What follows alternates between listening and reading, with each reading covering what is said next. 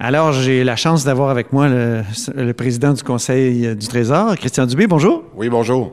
On est dans une salle au Parlement, puis euh, justement, à l'Assemblée nationale cette semaine, il y a eu dépôt de nombreuses euh, planifications stratégiques. C'était comme un mantra, là. Euh, chaque ministre déposait sa planification stratégique. Qu'est-ce que ça donne, la planification stratégique? Parce que parfois, on se demande. Bien, qu'est-ce que ça donne? Ça donne beaucoup de choses. Euh, autant dans les, dans les grandes organisations qu'au gouvernement, il y a un besoin de, de suivre un processus qui est très rigoureux, c'est-à-dire d'avoir des plans stratégiques, après ça, d'avoir des budgets, puis après ça, de suivre ces budgets-là. Donc, la loi de l'administration publique qui a été instituée en l'an 2000, donc il y a exactement 20 ans, a demandé au ministère de suivre ce processus-là, mais ça commence avec des plans stratégiques où on dit c'est quoi notre plan, qu'est-ce qu'on doit faire pour les citoyens, quels sont des indicateurs, c'est quoi des cibles qu'on doit atteindre, par exemple, en santé, en éducation, en justice? Donc, à la grande question, oui, ça sert à quelque chose, mais ce qui est arrivé cette semaine, Antoine, c'est que on a déposé tout en même temps, parce que ça faisait plusieurs années qu'il y avait différents plans stratégiques qui étaient peut-être pas à jour. Là, dans la dernière année de ce nouveau gouvernement-là, on a demandé à tout le monde de remettre son plan stratégique pour bien définir les objectifs que l'on vise pour 2023, parce qu'il nous reste trois ans à ce mandat-là. Donc, tout le monde s'est remis à jour et a déposé en même temps le plan pour les trois prochaines années qui restent de notre mandat. Le problème avec la planification stratégique, c'est que c'est souvent trop euh, imprécis. Euh, il n'y a pas d'indicateurs euh, très clairs. Est-ce que vous, vous avez remédié à cette situation-là? Si on regarde, je fais la référence à, au bulletin de l'actualité qui a été fait dans les dernières années, ça avait fait ressortir les défauts des plans stratégiques ou les manquements. Euh, vous parlez des indicateurs de performance, ça c'est les cibles. Hein? On se dit combien qu'on veut avoir de Québécois qui ont un médecin de famille, combien de temps on devrait réduire le temps d'attente aux urgences. C'est ça, c'est des exemples concrets. Malheureusement, dans les anciennes versions du plan stratégique, on mesurait plutôt le processus ou l'effort plutôt que de mesurer le résultat. Alors là, on a dit à tout le monde, on a donné une commande claire, le secrétariat au Conseil du Trésor, euh, surveillé par le premier ministre, parce que le premier ministre s'est vraiment impliqué dans ce processus-là. Puis là, on a dit à tout le monde, voici comment ça se fait, un plan stratégique, puis voici les 10 à 15 indicateurs pour chacun des ministères que vous allez nous dire, que vous allez suivre. On va être transparent, parce que quand on va les avoir publiés, tout le monde va les voir, puis une fois par année, on va les mesurer contre cet objectif-là. J'ai de la misère à y croire. Ça... ben, ben, premièrement... Euh, Parce que, je vais vous dire pourquoi j'y crois pas. Parce que j'ai couvert la politique depuis quelques années. Je me souviendrai toujours de Jacques Dupuis, un jour, qui était un ministre libéral, qui avait dit « Un ministre qui s'engage dans des échéances est un ministre qui risque de manquer son coup. » Et les échéances, c'est une sorte d'indicateur. Puis euh, je me souviens aussi de, Philippe Couillard qui, comme ministre de la Santé, avait dit non, non, on, on donnera plus vraiment précisément l'objectif de réduction du temps d'attente dans les urgences du Québec parce que ça, donne une mauvaise lecture de, ce qu'on fait. Donc là, vous me dites qu'il va vraiment avoir, qu'il y a vraiment dans ces plans-là euh, des indicateurs très précis, puis vous risquez d'échouer sur certains euh, indicateurs. en fait, non seulement ça va être très précis, mais on va, les gens vont être mesurés. Alors, tantôt j'ai dit il fallait que ça soit mesurable. L'autre condition, il faut que ça soit euh, transparent, parce que c'est beau avoir un rapport annuel, mais s'il est caché dans un vieux site web que personne regarde, c'est pas.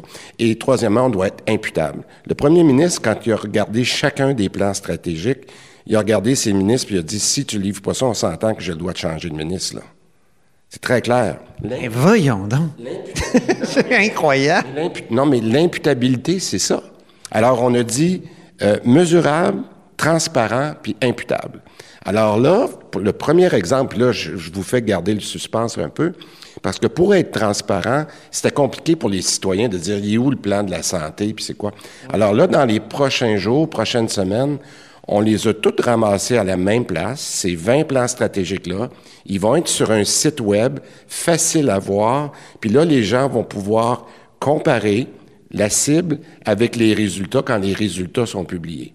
Alors, je vous invite à, garder votre appétit pour les prochaines semaines, mais on va annoncer ça bientôt.